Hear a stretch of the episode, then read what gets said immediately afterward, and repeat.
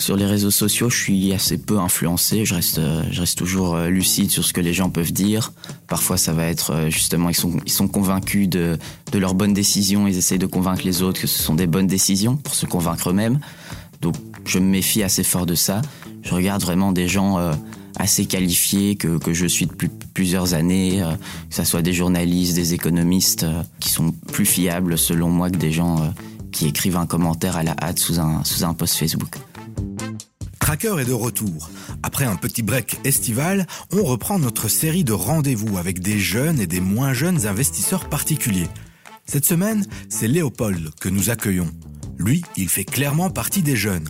Âgé aujourd'hui de 19 ans, c'est jusqu'à présent le Benjamin de la série Tracker. Son histoire avec les marchés a commencé à l'âge de 15 ans. L'investisseur en herbe, toujours aux études, a d'abord jeté son dévolu sur toutes sortes de crypto-monnaies avant de rapidement se rendre compte que ce n'était pas fait pour lui. Ce sont des investisseuses et des investisseurs comme Léopold que notre podcast rencontre chaque semaine. Un expert de la revue L'Investisseur répondra à quelques-unes de ces interrogations et il nous donnera des clés pour mieux comprendre ce qui se passe actuellement sur les marchés. Je suis Salim Nesba et je vous propose de faire connaissance avec notre tracker de la semaine. Il nous explique ce qui l'a poussé à franchir le pas de la bourse en pleine adolescence. Ma porte d'entrée vers la bourse a été assez rapide dans, ma vie, donc vers 15 ans, où j'ai commencé à m'intéresser à, cet univers d'investissement, où je voulais absolument pas faire euh, dormir mon argent sur un compte en banque. Et donc j'ai été voir, euh, avec l'aide de mes parents à l'époque, euh, un banquier dans une banque traditionnelle pour un peu en discuter, voir quelles étaient les, les possibilités. Donc c'est un, échange très intéressant, mais je me suis vite rendu compte des, des frais qui n'étaient pas du tout, euh, pas assez, enfin beaucoup trop élevés proportionnellement à ce que je voulais investir à l'époque. Et donc ça a mis plus de temps. J'ai dû attendre euh, après le confinement en 2020 pour euh, m'inscrire dans une, une banque nouvelle avec des frais moins importants où j'ai pu commencer à investir à ce moment-là vers 15 ans, donc c'est un peu ton argent de poche. Oui, voilà. Et ça va où cet argent? À 15 ans, j'étais juste très intéressé. J'ai commencé un peu à, m'informer à droite à gauche. J'ai discuté avec euh, un de mes oncles qui m'a un petit peu appris euh, pas mal de choses, quels étaient les types d'actions. Il m'a beaucoup parlé des holdings, des différentes banques euh, intéressantes pour investir au départ. Mais tu l'as pas écouté immédiatement? Tu as été d'abord euh, vers les cryptos Oui, voilà, c'est ça. Donc j'ai pas pu ouvrir encore mon compte parce que j'étais mineur et que ça demandait des démarches administratives assez lourdes. Et donc par souci d'accessibilité, j'ai commencé vers les, à aller vers les crypto-monnaies. Donc sur des sites qui utilisaient PayPal où c'était un peu, euh, voilà, il y avait peu de restrictions.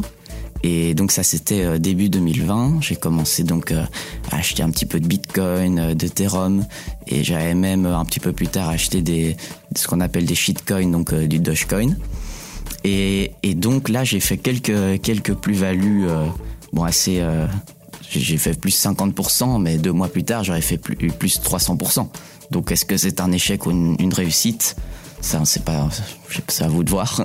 Parce qu'après deux mois, tu as tourné le dos. Voilà, c'est ça. Donc euh, j'ai tourné le dos à la crypto assez rapidement parce que je me suis rendu compte de pas mal d'aspects négatifs. Je me suis, je me suis orienté vers ces. Enfin, j'ai, fait un focus là-dessus où j'ai vu donc euh, que bon, c'est tout ça est assez euh, discutable, mais que c'était une industrie très polluante, qu'il y avait pas mal d'activités illégales, comme il y en a aussi avec les l'argent traditionnel, mais voilà, euh, que aussi les, les rêves de d'émancipation vis-à-vis des banques centrales, euh, c'était un petit peu du vent. On l'a vu par la suite que c'était assez corrélé. Euh, et donc voilà, ça a fait euh, tous ces éléments ont fait que j'ai vite tourné le dos. J'ai commencé à me diriger vers euh, les marchés classiques. Et tu avais l'impression de faire quelque chose de mal en investissant dans la crypto-monnaie ou de faire quelque chose d'un peu illégal, vu que... Pas illégal, parce que tout ça était à travers des, sites totalement euh, légaux, euh, mais oui, un petit peu un, une impression de faire ça euh, pour pouvoir avoir juste de la thune, quoi. C'était de la spéculation pure, et pour moi, derrière moi, derrière ça, il y avait, y avait que du vent, quoi. Et c'était de la spéculation. Bon, il y a plein, plein de plein de secteurs qui émergent grâce à la technologie de la blockchain. Tout ça, c'est génial, mais à l'époque, c'était pas ce, ce, ce, sur quoi je, je, faisais le focus. Et donc, tu as abandonné euh, tes positions en crypto-monnaie vraiment quand ça montait le plus fort. En fait. Ouais, voilà. Donc c'était un peu dans, dans la montée. Euh, j'aurais pu faire un, meilleur gain. Hein, pour... Donc à titre informatif, j'avais acheté du Bitcoin quand il était à peu près à 7000 dollars et je l'ai revendu à, à 14-15 000. Donc c'était, euh, voilà, c'est, c'est une bonne performance, mais au vu de ce qui s'est passé après, c'était évidemment moins impressionnant. Est-ce que à ce moment-là, tu, tu revenais vers euh, ton oncle ou tes proches pour leur dire que bah voilà en attendant que je devienne majeur euh, euh, j'ai pris des positions en crypto ou c'était quelque chose que tu faisais vraiment dans ton coin ou mmh, t'en parlais avec des amis seulement ou... J'en parlais assez peu. J'en ai un peu parlé à mes parents parce qu'au départ j'étais vraiment dans un petit peu dans la folie que tout montait, c'était incroyable. Donc j'avais essayé de négocier que mes parents me prêtent un peu d'argent pour pour l'investir à leur place ils auraient, euh, s'ils l'avaient fait, ils auraient gagné de l'argent, mais je comprends bien qu'ils ne l'aient pas fait. Surtout que j'ai arrêté assez rapidement après. Et non, sinon, j'en parlais pas, pas à grand monde, euh, pas à mon oncle, pas, pas vraiment à des amis. Pourquoi? Parce que il y avait un côté un peu. Euh, non, j'en ai parlé par la suite, mais sur le, sur le moment, c'était pas quelque chose qui me venait à l'idée de, de partager. Mais est-ce que tu as eu peur de toi? En disant mais maintenant en fait ça monte tellement que je vais mettre euh, un peu plus que ce que j'ai ou euh non je suis toujours euh, assez resté dans, dans une sorte de mesure de de conscience voilà je me suis pas enflammé j'ai c'était à chaque fois des petites sommes que que je pouvais perdre. J'avais déjà eu cette info qu'on investissait que l'argent qu'on pouvait perdre. Et non j'ai jamais vraiment surenchéri investi à fond tout ce que j'avais non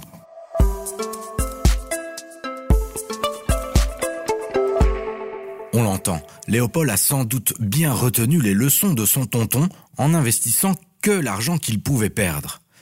Petite nouveauté cette saison, nous allons systématiquement passer au crible le portefeuille boursier de nos invités. Et vous allez rapidement le comprendre, Léopold a un portefeuille très local et concentré à une exception près sur une poignée de valeurs bien de chez nous. Au départ, euh, donc on m'avait beaucoup parlé des holdings.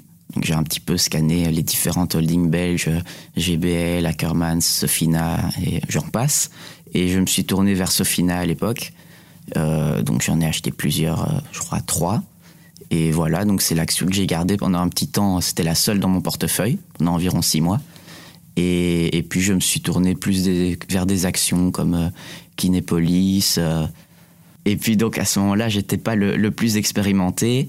Et, et j'avais vu euh, à l'Euro euh, l'Euro 2020 plein de pubs pour Heineken. Et je me suis dit euh, oh bonne affaire tout le monde va acheter des Heineken je vais acheter des actions Heineken. Et ma réflexion s'est arrêtée là ce qui n'a pas été une hyper bonne idée vu que cette action ne, ne bouge pas depuis plusieurs plusieurs mois. Et, en plus que la Heineken c'est pas la, la meilleure des boissons. Donc ça c'était pas le, le choix le plus judicieux de mon parcours d'investisseur. Tu me disais en préparant l'émission que tu as acheté Heineken quand tu étais un peu bête. Oui, tout à fait. C'est quoi le Léopold un, peu bah, bête C'est le Léopold qui, qui fonce sur, euh, sur les actions qui, qui pensent être intéressantes sans faire des recherches approfondies sur, euh, sur le bilan de, de la société, sur des chiffres clés euh, qui permettent d'analyser la valorisation d'une action. Ça, c'est ça le Léopold bête. Donc plus impulsif que, que voilà, réfléchi. c'est ça, moins réfléchi, plus. Ouais. Et comment tu fais pour être un peu plus intelligent? Je me pose plus, je me fixe pas de limite euh, dans le temps sur une action que je dois acheter. Je veux vraiment euh, pas une fois que l'action est, pile au bon moment, mais plutôt quand j'ai fait les bonnes recherches dessus.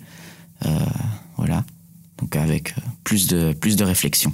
Bon, j'ai toujours ces fameuses Heineken que que je ne vends pas. j'ai deux fonds, on va dire durables, donc un fonds Pictet et un fonds Robeco. Et j'ai également euh, des Ackermans Van Aren en holding toujours. Et c'est à peu près tout.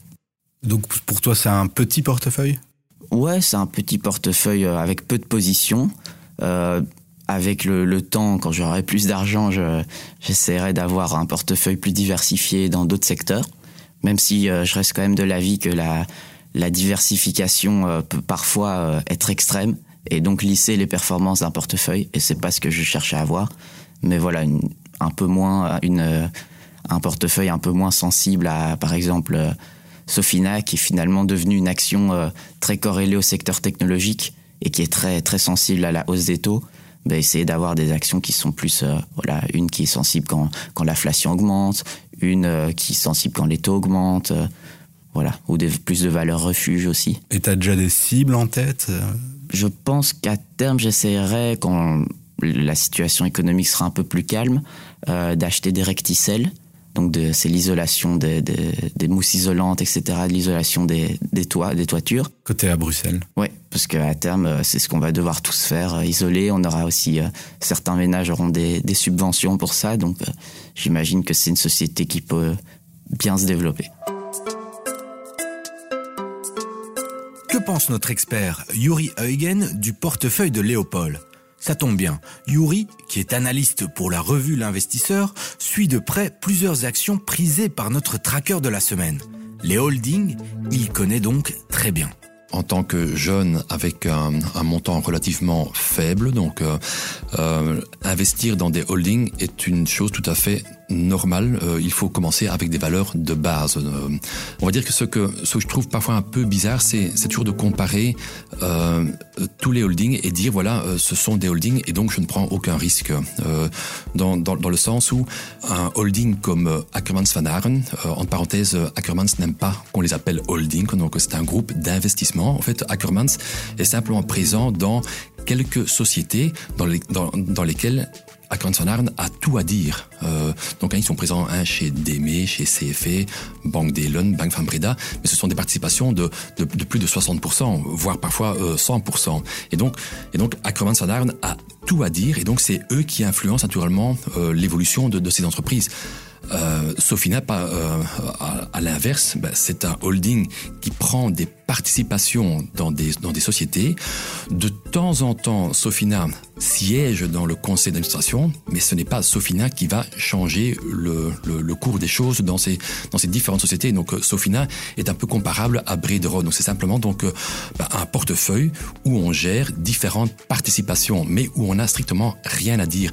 Et on va dire que dans le cas de Sofina, si Sofina a reculé fortement ces, ces, dernières semaines, ben c'est parce que justement il était présent dans des sociétés où à mon avis ne savait même pas ce, ce, qui se passait. Et donc euh, Sofina n'a pas non plus communiqué pourquoi ça allait mal avec ces deux grosses participations, donc le fameux bijou, donc hein, le l'app d'apprentissage donc indien et, euh, et donc THG, donc de Hut Group, donc un, groupe d'e-commerce qui a perdu, je pense, facilement trois quarts de, de, sa valeur, mais sans donner aucune explication. Ackermans Van par contre, si Deme avait eu un problème, il l'aurait communiqué. Et donc euh, aller comparer tous les, les, holdings de la même manière, euh, à mes yeux, ce n'est pas, ce n'est pas correct. Mais il est clair que avoir des Ackermans et des Sofina en portefeuille, c'est une, c'est, une bonne base de portefeuille pour, euh, pour les années à, venir. Vu le contexte économique actuel assez tendu, la première réflexion que je me faisais, c'était d'essayer de comparer ça avec des années précédentes, avec des crashs assez connus qu'on a eus et qui pourraient être comparables. Mais euh, plus le temps avance, plus je me dis que ça pourrait être le, pire des crashs, qu'on on a maintenant un contexte climatique qui, entre de plus en plus en compte avec euh, le contexte économique où le, Rhin est par exemple à son niveau le plus bas, ce qui permet plus à l'Allemagne de se développer euh, économiquement comme avant. Donc ça, ce sont des facteurs nouveaux qui sont difficilement prévisibles, auxquels on peut difficilement réagir. Donc ça, ouais, c'est une donnée qui, qui m'inquiète plus. Et en tant qu'investisseur, comment tu réagis? Comment je réagis? J'essaie toujours de garder mon sang-froid, c'est le, le maître mot de l'investisseur, mais oui, je fais toujours attention à, aux actualités sans pour autant euh, me matrixer et regarder ça tous les jours. Matrixer Ouais, c'est pas. J'ai 40 ans, depuis ouais. peu, je, je suis pas, c'est quoi Mais je vais changer de mot, je crois. Ah non, ça m'intéresse parce que je l'entends parfois dans des chansons. C'est un peu devenir euh, fou et avoir une fixette complète sur, euh, sur un élément sans rien garder à côté, quoi. Matrixer. Ouais, mais je, donc j'ai des investissements qui sont euh, au départ faits pour le long terme, voire le très long terme. Et Sofina, c'est pas une action qui, qui m'inquiète là-dessus, quoi.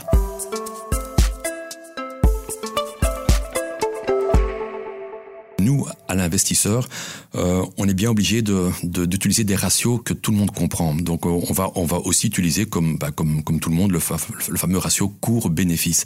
Alors, c'est vrai que le, le, cours, c'est facile, donc c'est simplement le, cours de bourse.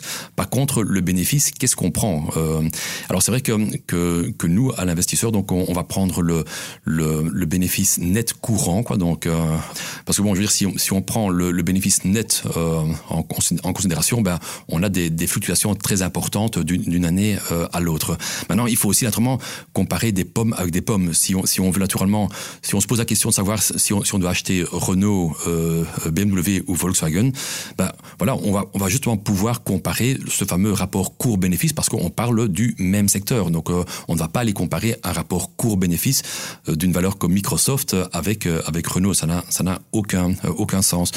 Ce que nous on a tendance à faire à faire aussi, c'est essayer de prendre le le bénéfice moyen sur environ 5 ans. Donc, pour avoir une, une idée de combien de bénéfices l'entreprise fait en moyenne sur une période de 5 ans, parce que bon, on, peut, on peut de temps en temps connaître de bonnes années et parfois aussi de, moins bonnes années, surtout dans, dans, dans le secteur des, euh, des cycliques. Mais donc, ce rapport coût-bénéfice n'a vraiment de sens que si on, on, le, on le compare avec d'autres valeurs du même genre, donc du même secteur. Et donc, euh, en fonction de ça, vous pouvez naturellement faire le, le meilleur choix donc euh, de, au niveau des actions. C'est quoi le long terme pour un, un jeune étudiant euh, qui n'a pas encore 20 ans? Pour moi, c'est en tout cas plus de 10 ans. Euh, c'est la définition de base du long terme, c'est plus de 10 ans. Mais ça peut aller jusqu'à 30 ans, 40 ans, même toute une vie pour des fonds, par exemple, ou des, des holdings. Des holdings. Et quels sont tes projets, euh, d'une part en tant qu'investisseur, mais d'autre part euh, en tant que, jeune, euh, jeune homme Est-ce que tu, lis parfois les deux Tu te dis, bah, cet argent que je laisse dormir va peut-être me servir à... Oui, tout à fait. Donc, au départ, j'investis évidemment l'argent dont j'ai pas besoin maintenant, mais je suis, je suis, je suis plutôt conscient de que je vais avoir besoin de cet argent, par exemple, pour m'acheter une maison plus tard. Et donc, c'est toujours bien de, de le faire fructifier entre temps. Et autour de toi, tes, tes, tes amis, euh, ta famille, enfin les gens qui ont plus ou moins ton âge, tu sens qu'ils sont dans la, la, même dynamique ou tu sens que tu es un petit peu à part de ça? Dans ma famille, assez peu. Euh, mais autour de moi, euh, j'essaie parfois d'influencer un petit peu mes amis de, à s'y intéresser et ça marche plutôt bien. Donc euh, voilà, mais c'est à, à, peu près tout. Et qu'est-ce qui manque aux jeunes pour qu'ils comprennent mieux la bourse, pour qu'ils n'y voient pas que un Eldorado casino euh, où on... Être informé, être rationnel, euh, avoir une certaine maturité vis-à-vis -vis de ça, de pas vouloir, euh, pas regarder absolument euh, l'argent, la spéculation, ce que ça peut apporter, mais plutôt l'objectif long terme qu'il y a derrière, donc la, la, liberté financière, si on peut appeler ça comme ça. Sinon, on est trop matrixé. Oh, exactement. ah bah ça va, j'ai compris alors. ouais. Comme lors de la saison précédente, nous demandons à nos invités de poser une question pour alimenter les discussions dans notre groupe Facebook, les traqueurs de l'écho un groupe qui compte déjà près de 2400 membres. J'aimerais demander aux trackers de l'écho comment ils font pour comparer des entreprises avec des données classiques comme euh, cours bénéfice ou euh, euh, la valeur de l'entreprise comparée à l'EBITDA quand toutes ces données sont un petit peu biaisées par euh, la chute des cours et pas forcément des, bénéfices des, des entreprises. Pour répondre à Léopold, je vous invite à rejoindre notre groupe Facebook Les Traqueurs de l'écho ou à nous envoyer un email à l'adresse podcast at l'écho.be. C'était Salim Nesba pour Tracker, le podcast de l'écho qui raconte et rencontre les nouveaux investisseurs, une émission réalisée par Nicolas Baudou et Julie Garrigue. Abonnez-vous à notre podcast sur vos plateformes préférées et partagez cet épisode s'il vous a plu. Nous, on se retrouve la semaine prochaine pour un nouvel épisode de Tracker. Et si vous voulez vous retrouver derrière le micro en notre compagnie, il suffit de nous envoyer un email, toujours à l'adresse podcast at.